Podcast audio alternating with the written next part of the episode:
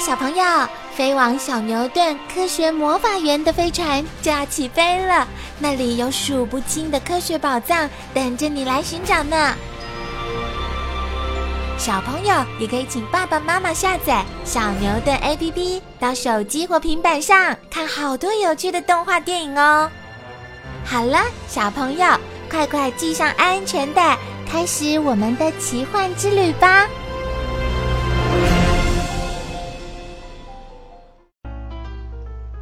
长篇特辑：加拿大森林之王——狼。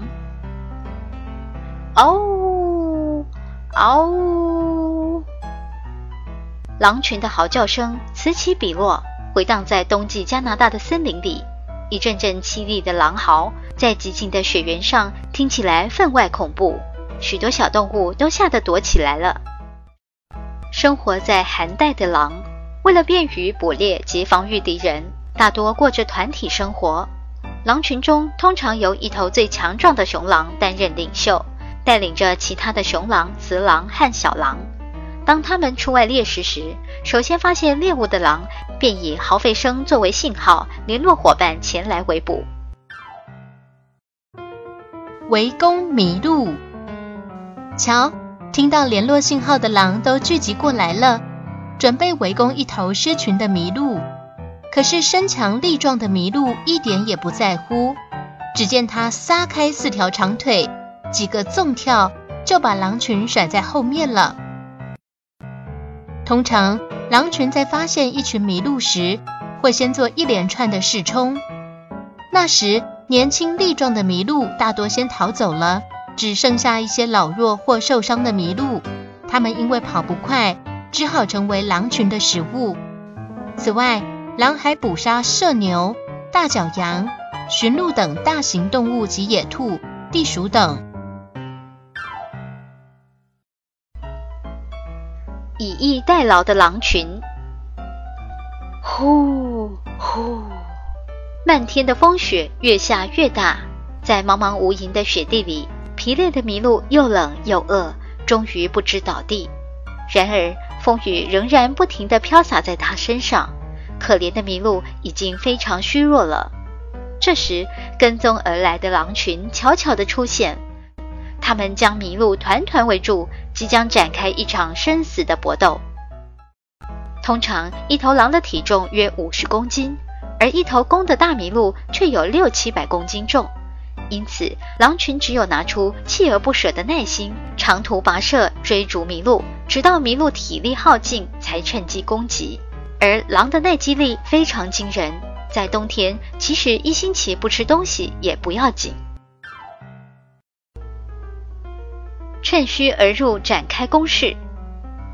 狼群在为首的雄狼带领之下，窥视麋鹿好一会儿，确定它已失去了力量，于是决定展开攻击。狼群悄悄地绕到麋鹿的背后，忽然飞快地猛扑向前，一口咬住麋鹿的前脚。而守在麋鹿前方的狼也伺机扑了上去，攻击麋鹿的头部。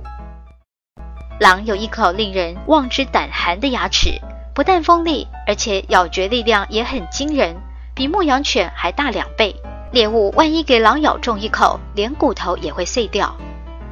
但是狼的力气虽然很大。一旦碰到像麋鹿那样的庞然巨物，还非得一群狼通力合作才能击倒。有组织的狼社会，狼群终于把麋鹿打倒了，接着便狼吞虎咽的饱餐一顿。狼的社会是一个有组织的社会，其中的分子长幼有序，猎物也采分配制度。当强壮的狼吃饱以后，还要把剩余的肉带回去，分给其他的老狼和幼狼食用。